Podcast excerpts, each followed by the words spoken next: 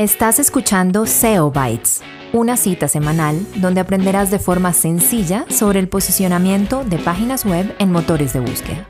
Un podcast creado para ti por la agencia de marketing digital NetBangers, presentado por Camilo Ramírez y Blas Gifun. Hola a todos, bienvenidos a un nuevo episodio de SEO Bytes, un espacio delicioso para aprender de SEO con el absoluto y máximo campeón de este tema que es el joven Blas Gifuni. Joven Blas, ¿cómo van las cosas? Don Camilo, aquí vamos, todo bien. Eh, ya viendo cómo empiezan a entrar las nuevas temporadas aquí en, en los Estados Unidos, donde alguna gente empieza a sentir frío, yo no. Muy bien, muy bien, eso está sabroso. Bueno, joven Blas, nos han criticado, por fortuna, y nos han dicho que hablamos mucha carreta antes de comenzar cada capítulo. Así que hoy vamos a mejorar y nos vamos directo al grano, porque ya me voy a poner a preguntarle acerca de las estaciones y el frío y el calor y la alegría y la alegría mayamisera. Entonces, hoy tenemos un tema muy interesante.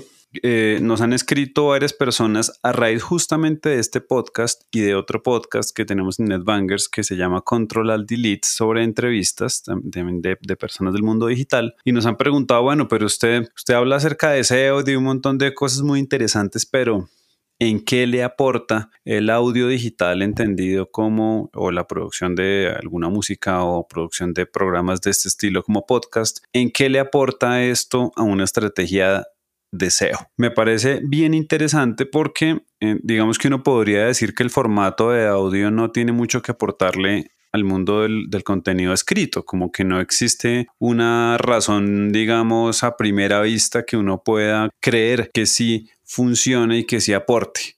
Ese es nuestro tema de hoy. ¿Cómo lo ve? Pues me gustó muchísimo, sobre todo que es muy interesante lo que usted dice que es el, el contenido escrito y en, y en, realidad cuando hablamos de SEO hablamos de contenido. Es decir, video, imágenes, audio, todo hace parte del contenido. Perfecto, entonces comencemos esta fiesta, joven Blas. Mi primera pregunta es, ¿existe en realidad el SEO desde el punto de vista de la producción, vamos a hablar específicamente de podcast. ¿Yo puedo hacer SEO si tengo un podcast? ¿Sí o no? Sí. Ahora, porque usted sabe que todo con SEO tiene una, una razón de ser o no. ¿Qué es lo que pasa? Vea, si nosotros, y usted sabe muy bien que nosotros tenemos el podcast pero si realmente no hubiéramos hecho nada por soportar el podcast desde el punto de vista de, darle un hogar en la página de NetBangers o darle un hogar en mi página de Aprende SEO en español en mi website, el podcast probablemente se posiciona gracias a que aparece en todas las redes, en todos los distribuidores de podcast, Apple, Google, lo que sea, pero en realidad vienen a ser casos donde no hay contexto. Entonces, ¿qué es lo que pasa? Si un podcast no está atado a una estrategia de contenido, realmente se vuelve más como una, un pretexto para estar al frente de alguien, pero no necesariamente es, un, es algo que me está ayudando o es una estrategia que me está ayudando a mover mis ventas o me está ayudando a crear un mejor branding. Es un pretexto para estar al frente, pero si no está asociado con una estrategia de contenido, puede ser que no sea tan eficaz. Ok.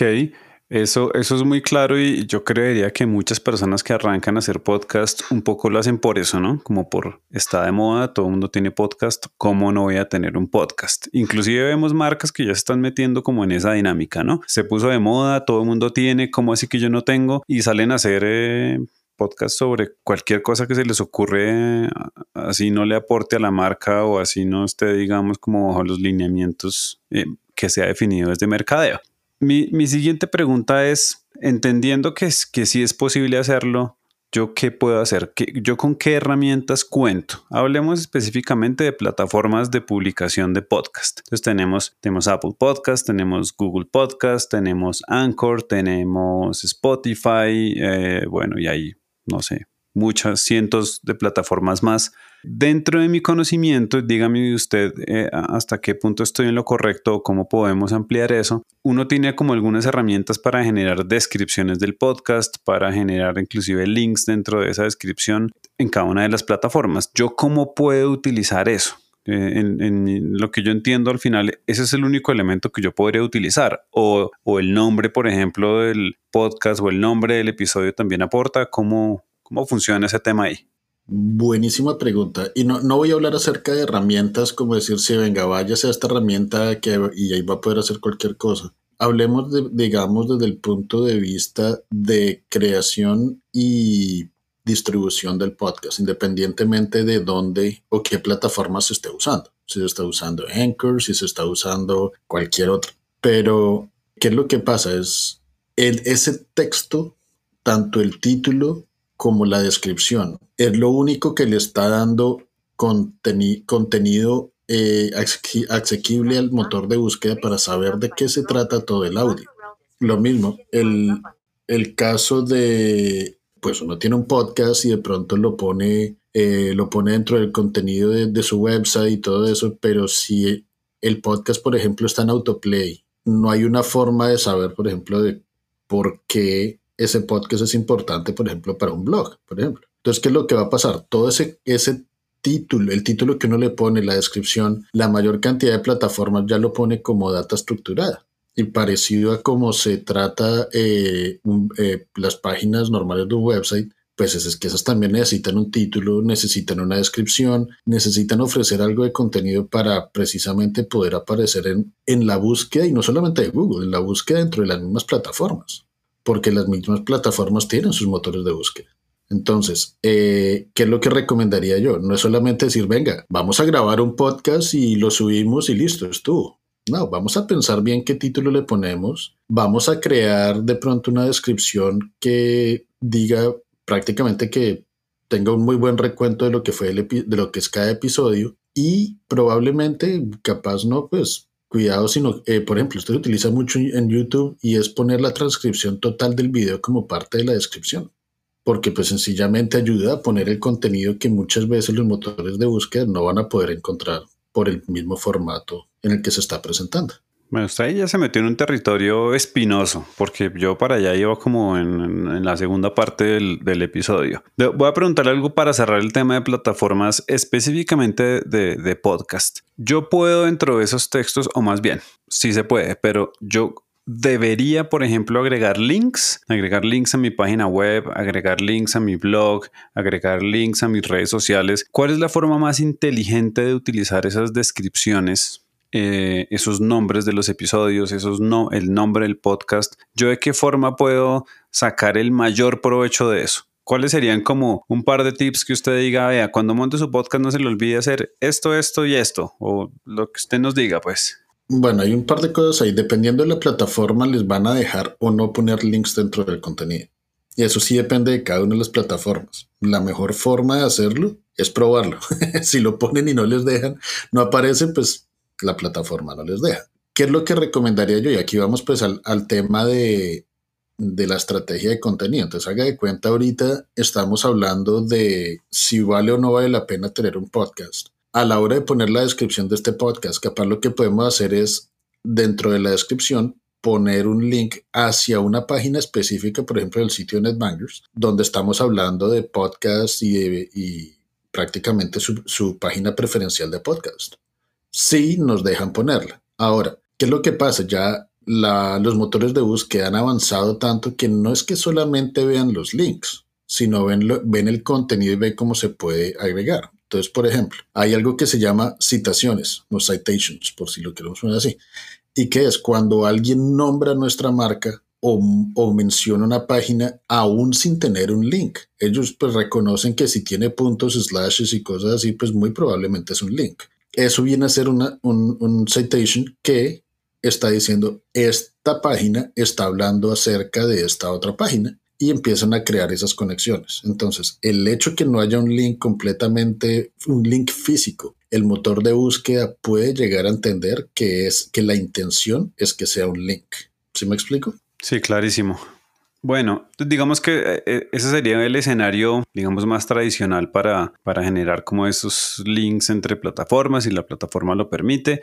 ¿Qué pasa en el caso de YouTube? Yo sé que esto nos da como para un episodio entero y, creería que lo vamos a hacer, pero a ver, lo que yo tengo entendido es que uno puede dentro de las herramientas que tiene YouTube, yo podría utilizar la descripción, como usted decía, para prácticamente transcribir lo que tengo en mi capítulo o podría generar un tema de subtítulos. ¿Cuál es la mejor idea? ¿Y, por qué lo pregunto? Yo me he dado cuenta que últimamente cuando uno hace búsquedas de ciertos temas, digamos reviews sobre un artículo que uno quiere comprar o algo así, ya el resultado de búsqueda de Google aparece inclusive, aparece el video de YouTube le dice a uno en qué minuto y en qué segundo están hablando de lo que uno necesita y los videos aparecen como con unas separaciones. Entonces dice introducción, descripción general, eh, problemas. Eso, eh, digamos que eso es lo que podría generar algún nivel de relación con lo que estamos hablando. Sí, total. Y eso prácticamente viene de los archivos con los que uno hace los subtítulos del video. ¿Qué es lo que pasa? Que uno puede, por medio de data estructurada, uno puede decirle al motor, a Google, en qué minuto o en, qué minuto y segundo se está tocando un tema. Eso no es que Google se puso y, revisó el, audio de todos los videos, no, es que dentro de la transcripción se le ponen pues flags, ¿no? banderitas diciendo aquí hablo de esto o aquí hay un tema principal. Entonces, eso es prácticamente, pues comienza con la parte de, de poder crear subtítulos y es súper importante. Ahora, yo digo de la transcripción del video como parte de, la, descripción es por si no tenemos el, tiempo, la creatividad de ponernos a crear una descripción, pues por lo menos copiemos la, transcripción del video y ya quedó pues con buen contenido. Pero lo que uno no debe hacer, prácticamente no hagan lo que yo hago, que yo subo de vez en cuando videos, sino que le pongo una descripción que valga la pena. Pongo una descripción por ahí de tres o cuatro frases, eso no me va a servir para nada y pues en efecto no me sirve para nada. Pero para cerrar el tema, tanto podcast como video, como lo que hagan, si no se le tiene la inversión en los recursos en tiempo, en personal y en estrategia, hagan lo que hagan, no les va a funcionar. Entonces, pues es como si yo dijera, no, es que a mí YouTube no me sirve. Pues es que no me sirve porque no le invierto el tiempo, no solamente hacer el video, sino de optimizar cada uno de los videos. Es un trabajo titánico, ¿no? Eso es bastante dispendioso.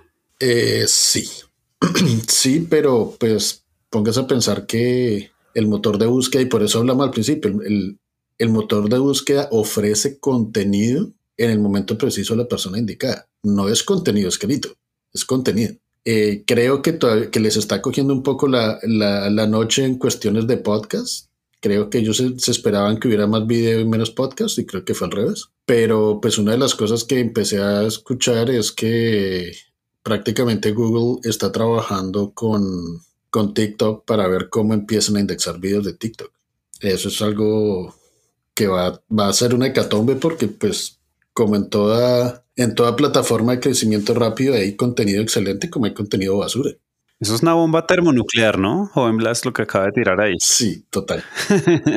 ok, bueno, entonces, pero al final del día, si tuviéramos que sacar una conclusión, definitivamente el audio digital como formato y específicamente hablando del podcast tiene mucho que aportar a la estrategia de SEO, ¿es cierto? Sí, lo que sabemos todo el tiempo, pues es que si uno hace un podcast por tener un podcast o de pronto por buscar la pauta, no, realmente a uno como negocio. Estoy hablando desde el punto de vista de negocio, no como alguien que realmente quiera hacer un negocio aparte del podcast. En, el caso, en ese caso sí dediques a vender pauta, pero en el caso de un negocio la monetización del podcast es convertir sus prospectos en clientes. Entonces el podcast puede ser que no les, que le, esté ayudando en temas de SEO, sí, pero acuérdense que lo pueden también poner como complemento de un blog post, lo pueden poner como complemento o mandárselo a, a los medios para que ellos mismos hagan parte de un press release o cualquier cosa así. Entonces es contenido que se puede utilizar de varias formas. De acuerdo. Hay, hay muchas alternativas y, y, hay definitivamente muchas posibilidades aquí. Una pregunta final como para cerrar. ¿Vale la pena que yo tenga una landing page, una página en la que yo consolide, digamos, los capítulos de mi podcast? Yo sé que al final están listados en las plataformas, pero sería interesante, valdría la pena que yo tenga, eh, en el caso, digamos, de nosotros, netbangers.com slash podcast slash eh, Bytes y que ahí liste los capítulos, ¿eso tiene algún valor? ¿Vale la pena hacerlo? ¿No vale la pena hacerlo? ¿Aporta? ¿No aporta? Pues vea, desde el punto de vista táctico de SEO y de best practice, eh, realmente no, pues porque son páginas que son creadas automáticamente y que realmente se alimentan es de, un feed, que pues es lo que le bota a uno la, plataforma. De donde le va a servir a uno es porque uno crea ese, vínculo entre la compañía y el podcast y empieza a agregar valores de, de, de ser una autoridad, de tener experiencia en un tema y eso sí lo logra hacer y por e, otra vez más, por eso es importante los títulos y las descripciones. Bueno, pues yo creo que esto está, está dado. Hoy sí logramos como pegarle al tiempo, con, el perdón de todos los que nos han criticado por hablar tanta carreta. Eh, yo creo que vamos a hacer una ampliación de esta información, sobre todo lo que tiene que ver con YouTube y, y, meternos un poquito en el tema de las redes y su aporte al SEO. Pero me parece que hoy cubrimos una muy buena parte de lo que tiene que ver con audio digital. La idea de hacer este capítulo es porque justamente este mes estamos tocando esa temática dentro de eh, este contenido y otros que tenemos dentro de la estrategia de NetBangers, que algunos seguramente serán familiares a eso. Hemos estado hablando de Dolby Atmos, estuvimos charlando con una, con una eh, academia de música digital que se llama Amplifica. Bueno, hay como bastantes temas de audio muy interesantes, joven Blas. Si no ha visto nuestro, nuestro ebook sobre Dolby Atmos, hágame el favor de descargarlo y aprender sobre eso. Usted que es un tipo, un audio, un audiófilo, con, no sé cómo se traduce eso, cómo, cómo diría uno eso, porque es como audiofile, pero en español, ¿qué onda? ¿Musicolófilo? Pues, pues no, sabría decirle, pero pues lo voy a, lo voy a buscar, lo voy a buscar y, y pues realmente para los que escuchan este y no han escuchado Control al Delete, les recomiendo ese podcast, está muy bueno. Bueno, a todos muchísimas gracias, joven Blas. Estaremos en contacto y nos vemos en el siguiente episodio. Un abrazo. Chao, chao.